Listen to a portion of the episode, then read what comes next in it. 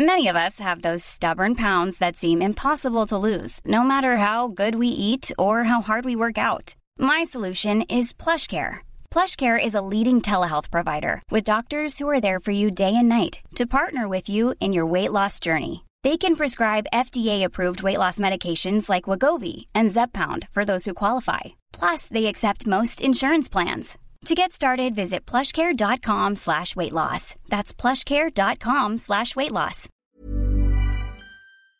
L'enfer du décor, c'est le nom du rapport du Sénat concernant euh, les coulisses de l'industrie pornographique en France. C'est un rapport euh, important, on va donc voir euh, ce qu'il révèle, mais aussi quelles sont les solutions envisagées. Salut c'est Hugo, j'espère que vous allez bien. On est donc parti pour une nouvelle plongée dans l'actualité en une dizaine de minutes, sachant que je suis toujours en reportage actuellement sur le terrain. Donc je tourne la première actualité en voix off sans la caméra, et Blanche, qui est journaliste au sein de l'équipe, va vous présenter les actualités en bref.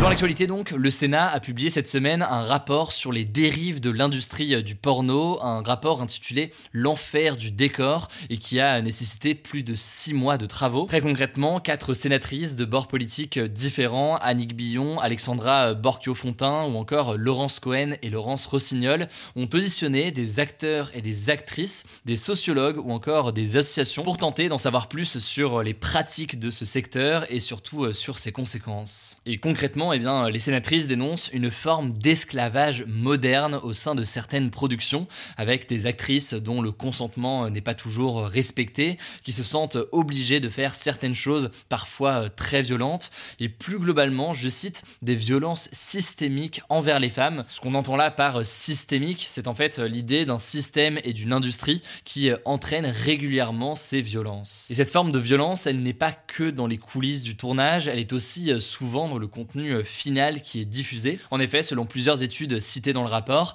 90% des scènes pornographiques comportent de la violence, qu'elle soit physique ou verbale, ainsi que la transmission, je cite, de stéréotypes misogynes, racistes, lesbophobes ou encore hypersexualisés. Et d'ailleurs, à ce propos, on avait déjà eu l'occasion euh, d'en parler dans ce format des actus du jour, mais euh, deux sites français, dont euh, le site Jackie et Michel, font l'objet d'une enquête de la justice française, notamment pour viol en réunion, traite aggravée d'êtres humains ou encore proxénétisme En résumé, donc, selon ce rapport, dans plusieurs cas, on est euh, dans une zone de non-droit avec en fait des principes théoriques qui ne sont euh, pas respectés dans les faits. Mais alors, comment faire pour réguler tout ça? Eh bien, euh, sur l'industrie du porno en tant que telle, les sénatrices espèrent éveiller les consciences et surtout mobiliser le gouvernement français pour engager du changement et des mesures. Selon elles, la lutte contre ces violences dans l'industrie pornographique doit être une priorité pour le gouvernement et pour la justice surtout d'ailleurs quand on sait que les sites pour adultes figurent parmi les sites les plus consultés en France. En termes de mesures, les autrices du rapport proposent notamment de renforcer les peines contre les responsables de cette industrie en rendant en fait les plaintes des victimes plus faciles, mais aussi en imposant euh, aux plateformes qui diffusent ces vidéos euh, pour adultes eh bien, de supprimer rapidement et surtout gratuitement les vidéos lorsque euh, les victimes d'abus le demandent. Et j'insiste sur cette demande de pouvoir retirer la vidéo gratuitement gratuitement si une victime eh bien, souhaite retirer une vidéo. Il faut savoir qu'une personne qui est euh, victime de ce genre d'abus doit payer entre 3000 et 5000 euros au producteur pour que la vidéo dans laquelle elle apparaît soit euh, supprimée des plateformes, soit en général 10 fois plus que le salaire qu'elle avait euh, reçu pour cette même scène. Après évidemment, c'est important de souligner et de comprendre que ces abus qu'on décrit ici eh bien, ne sont pas présents forcément dans toutes les industries, mais tout de même, vous l'aurez compris, elles sont suffisamment présentes pour que ce rapport soit publié. Par ailleurs, rapidement, il y a un autre chantier sur lequel les sénatrices travaillent, et on en a déjà parlé ces dernières semaines, c'est euh, la question de l'accès aux mineurs.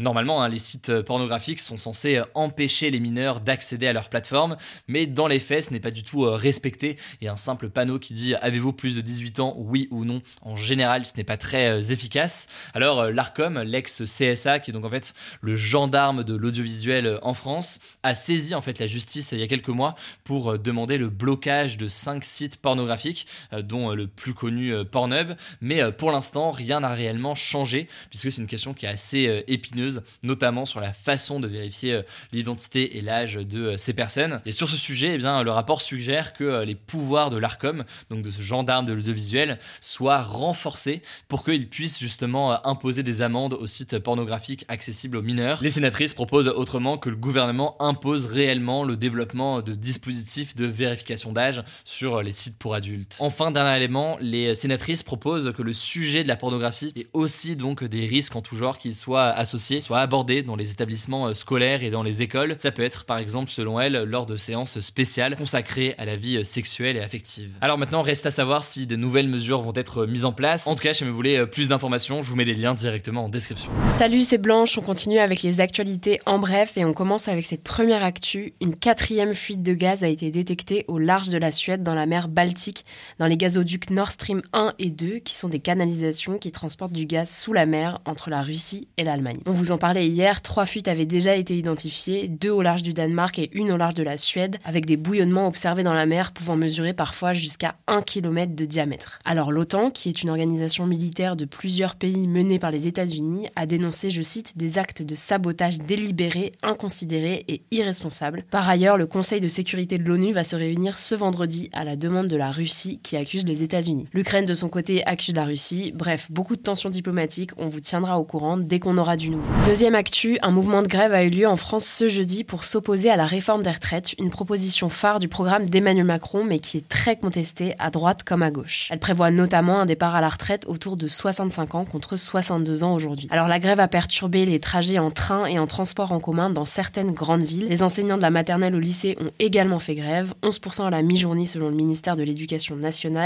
et au moins 200 manifestations ont eu lieu partout en France. D'ailleurs, à propos de la réforme des retraites, avec la composition actuelle de l'Assemblée nationale, il pourrait ne pas avoir assez de voix en faveur de cette réforme. Le gouvernement pourrait en effet être tenté de recourir à l'article 49.3 de la Constitution, donc la loi suprême du pays, qui permet de faire adopter un texte sans le vote du Parlement. Sauf que les partis opposés à Emmanuel Macron ne sont pas d'accord et ont menacé d'avoir recours à ce qu'on appelle une motion de censure en cas de 49.3. Concrètement, si cette motion est votée par une majorité absolue de députés, soit 289 députés, le gouvernement et son Premier ministre devraient démissionner. Du coup, Emmanuel Macron a menacé à son tour de dissoudre immédiatement l'Assemblée nationale si la motion de censure était votée. Ça voudrait dire que de nouvelles élections législatives seraient organisées pour réélire les 577 députés français. Alors on n'en est pas encore là pour l'instant, mais je voulais quand même vous en parler. Troisième actu, toujours en France, la marque de vêtements Camailleux va cesser d'exister. En fait, l'entreprise a été placée sous liquidation judiciaire ce mercredi par la justice après 38 ans d'existence car elle ne pouvait plus payer ses dettes. Concrètement, ça signifie que les 514 magasins actuellement ouverts en France vont devoir fermer dès samedi soir et surtout que les 2700 employés de l'entreprise vont se retrouver sans emploi. Il faut savoir que Camailleux était déjà en difficulté depuis de nombreuses années, mais tout s'est empiré depuis la crise du Covid avec la baisse de fréquentation dans les magasins physiques, l'essor des ventes en ligne et du marché de la seconde main, mais aussi plus récemment la hausse générale des prix qui a eu forcément des conséquences sur les dépenses des Français. Quatrième actu, 30% des femmes en âge de pouvoir faire des enfants affirment ne pas en vouloir selon un sondage IFOP pour le magazine Elle publié ce mercredi et qui a été réalisé sur un échantillon de 2005 femmes âgées de 18 à 49 ans. Alors il y a plusieurs raisons évoquées dans cette étude, d'abord l'envie de rester libre, mais aussi la crise climatique, les crises politiques et sociales ou encore la crainte de la surpopulation, donc le fait qu'il y ait trop de personnes sur Terre. L'Institut IFOP a également interrogé ces femmes sur leurs idées politiques et ce qu'on constate c'est que c'est fortement lié. En effet, 48% des sympathisantes du parti Europe Écologie Les Verts, situé plutôt à gauche, ont affirmé ne pas vouloir d'enfants, alors que les femmes qui votent pour les partis Les Républicains, Reconquête et le RN, donc des partis de droite et d'extrême droite, veulent encore majoritairement devenir mères. Enfin, la catégorie socio-professionnelle des femmes interrogées joue aussi, puisque 36% des chefs d'entreprise préfèrent ne pas avoir d'enfants,